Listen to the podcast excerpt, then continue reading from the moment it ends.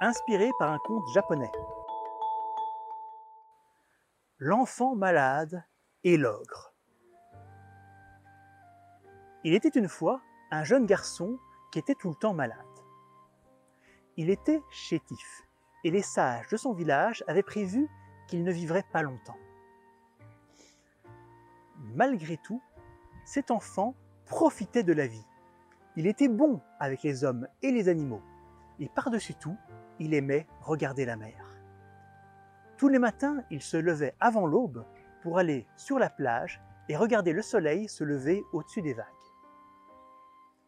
Sa ferveur avait attiré l'attention d'un esprit de l'écume, qui devint bien vite son ami. Chaque matin, l'esprit sortait des flots pour rejoindre le garçon sur la plage. Seulement, après quelque temps, l'esprit annonça Hélas, c'est la dernière fois que nous nous voyons, car je dois partir. J'en suis désolé, mais je suis attendu à l'autre bout de la mer pour une raison qui dépasse les mortels. L'enfant était triste, mais il ne protesta pas. L'esprit reprit. Pour te remercier de ta dévotion à la mer et pour que tu te souviennes de moi, je t'ai apporté un cadeau. L'esprit donna au garçon un bateau en argent sur lequel un seau sacré était apposé. L'enfant contempla son présent avec de grands yeux. Oh Après avoir remercié l'esprit de l'écume et lui avoir fait ses adieux, il rentra chez lui et elle a montré son cadeau à sa mère. Maman, regarde ce beau bateau brillant. Oh ça alors, dit la mère avec les larmes aux yeux. Ce n'est pas juste un bateau, c'est une amulette divine. Le don d'un Dieu, à n'en pas douter. Elle te protégera toute ta vie si tu en prends bien soin, mon fils. C'est donc ce que fit le garçon. Et pendant les mois qui suivirent, sa santé s'améliora. Même s'il ne voyait plus l'esprit de l'écume, avec sa forme retrouvée, il se remit à jouer dehors avec ses deux meilleurs amis, le renard et le tanuki. Le tanuki était un espèce de raton laveur que l'on retrouvait qu'au Japon et qui, comme le renard, était reconnu pour être doté de quelques pouvoirs d'illusion. Malheureusement, un jour le garçon tomba très malade. La fièvre monta soudainement et il se retrouva aux portes de la mort. Sa mère chercha bien l'amulette sacrée qui le protégeait, mais impossible de la trouver, car elle avait été dérobée. Le tanuki demanda à son ami le rat, qui était discret, agile et qui était au courant de tout ce qui se passait dans les environs, qui avait bien pu voler un objet aussi précieux. C'est l'ogre, répondit simplement le rat. Non seulement il est le seul qui aurait l'audace de voler un cadeau divin, mais je l'ai vu rôder dans les environs il y a peu. L'ogre, dit le tanuki en tremblant, il me fait tellement peur. C'est fichu, notre jeune maître ne retrouvera jamais la santé. Je ne suis pas d'accord, le contredit le renard. Il est en notre pouvoir d'arranger les choses. Trouvons un peu de courage et allons confronter ce démon. Poussé par le courage du renard, le et le tanuki acceptèrent de se rendre à la grotte de l'ogre. Une fois, à une centaine de mètres de l'antre du démon, les trois compagnons se cachèrent derrière les arbres. Le rat dit alors J'ai un plan. Utilisez vos pouvoirs pour créer le bruit d'une armée de centaines de samouraïs. Je m'occupe d'espionner l'ogre. Ainsi, le rat se cacha derrière une pierre à côté de l'entrée de la grotte, et les autres animaux créèrent l'illusion d'une armée en marche. Entendant ces bruits, l'ogre sortit de chez lui et scruta la forêt d'un air inquiet.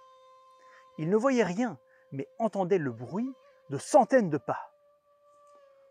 Ces humains n'oseraient tout de même pas me défier, dit-il tout haut. Tout en disant ça, il mit sa main dans sa manche et sembla rassuré. Les bruits de pas s'interrompirent alors tout d'un coup, car le renard, le tanuki, ne pouvait pas maintenir cette illusion longtemps. Circonspect, mais visiblement soulagé, l'ogre fit demi-tour et rentra dans son antre. Rat retrouva ses amis et leur dit Il garde l'amulette sur lui, cachée dans sa manche. Lorsqu'il s'inquiétait, je l'ai vu vérifier si elle était toujours là. Dans sa manche, pleurnicha le tanuki. Impossible, nous ne pourrons jamais l'y dérober sans nous faire remarquer, et il nous tuera s'il nous voit. Ne disant rien, le renard retint ses larmes, car il ne voyait pas de solution non plus et pensait déjà à la mort prochaine de son jeune maître. Ne désespérez pas, dit le rat. Je récupérerai cette amulette, mais je vais avoir besoin que vous reteniez toute l'attention de notre ennemi. Le rat expliqua son plan avant de retourner se cacher derrière la pierre à côté de l'entrée. Le tanuki et le renard prirent une feuille, la posèrent sur leur front et, pouf, dans un nuage de fumée, se transformèrent. L'un en petit garçon et l'autre en petite fille. Sous cette apparence, ils se tinrent devant la porte de l'ogre et l'appelèrent. Ogre, ogre, avant que nous devions partir, viens voir le présent que nous avons à t'offrir. Intrigué, l'ogre sortit de sa grotte et scruta ses enfants qui n'arrivaient même pas à la hauteur de son genou. Qu'est-ce que ça signifie? Ne savez-vous pas que je suis un ogre? Ne voyez-vous pas ma peau rouge et la corne unique sur mon front Je n'hésiterai pas à vous dévorer l'un puis l'autre. À ces mots, le tanuki, qui s'était transformé en petit garçon, manqua de s'évanouir. Mais le renard lui prit la main, ce qui lui donna un peu de courage. Nous savons qui tu es, et nous te savons habile. En échange de notre danse, fais le serment de laisser notre village tranquille. Face à cette demande inattendue, l'ogre réfléchit une minute avant de dire Soit, dansez pour moi. Si j'apprécie votre prestation, j'arrêterai de m'en prendre aux humains. Le démon s'assit alors, pensant bien qu'il allait manger ses enfants, que leur danse lui convienne ou non. Le tanuki et le renard commencèrent alors une danse synchronisée étonnante. Leurs mouvements étaient aussi souples que ceux d'animaux sauvages, et ils dansaient exactement au même rythme, comme s'ils étaient le reflet l'un de l'autre. L'ogre fut bel et bien fasciné par ce qu'il voyait, et n'arrivait pas à quitter des yeux les deux petits danseurs devant lui. Ce qui était exactement ce qu'attendait le rat, qui entra discrètement dans la manche du démon. Il utilisa ses dents pointues pour ronger le fil qui fermait la poche, et trouva en effet l'amulette cachée à cet endroit. Malheureusement, l'ogre fut pris d'une envie de se gratter, et porta sa main à sa manche. Rat vit les doigts énormes arriver dans sa direction, mais il n'avait aucune possibilité de fuite. Attends, dit soudain le tanuki. L'ogre se figea et regarda le petit garçon. Voilà notre dernier tour. Le renard comprit le signal. Et c'est alors que les deux enfants joignirent leurs mains et disparurent dans un nuage de fumée. L'ogre se leva et les chercha des yeux, mais il ne vit rien, si ce n'est deux animaux insignifiants qui rejoignaient les bois.